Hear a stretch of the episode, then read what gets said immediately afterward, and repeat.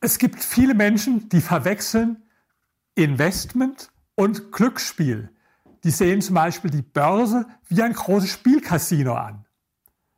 Und natürlich, im Casino können Sie auch Geld gewinnen. Sie gewinnen was, aber das heißt nicht, dass Sie Geld verdient haben im Casino. Wer würde denn sagen, ich habe heute Geld im Casino verdient? Nein, da hängt es ja ausschließlich von Ihrem Glück ab.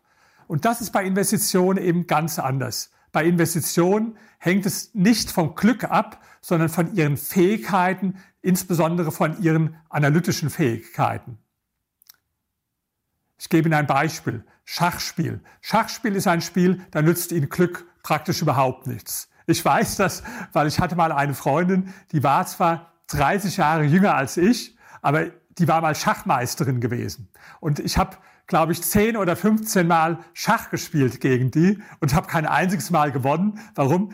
Die hatte einfach die besseren Fähigkeiten. Das heißt, Glück nützt beim Schachspiel nichts. Und so ist es auch beim Investieren. Natürlich können Sie durch Glück kurzfristig irgendwo etwas gewinnen, auch wenn sie überhaupt keine Ahnung haben oder wenn sie in einer Marktphase investieren, wo alles aufwärts geht.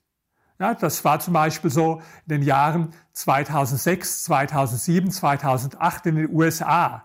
Da gab es eine Explosion der Preise für Wohnungen. Und da haben viele Menschen eine Wohnung nur deshalb gekauft, nicht um da drin zu wohnen, auch nicht um sie zu verbieten, sondern um sie ganz schnell dann wieder an jemand anders weiter zu verkaufen. Manche haben die Wohnung gekauft, bevor sie überhaupt gebaut war, fertig, und haben sie weiterverkauft. Da war sie immer noch nicht gebaut. Und manche sind dabei reich geworden, aber im Durchschnitt haben die Leute natürlich dann, wo die Blase geplatzt ist, unglaublich viel Geld verloren. Und das ist das, was viele Menschen leider nicht verstehen. Im, wer Investments mit Glücksspiel verwechselt, der kann nur kurzfristig gewinnen. Langfristig wird er aber verlieren.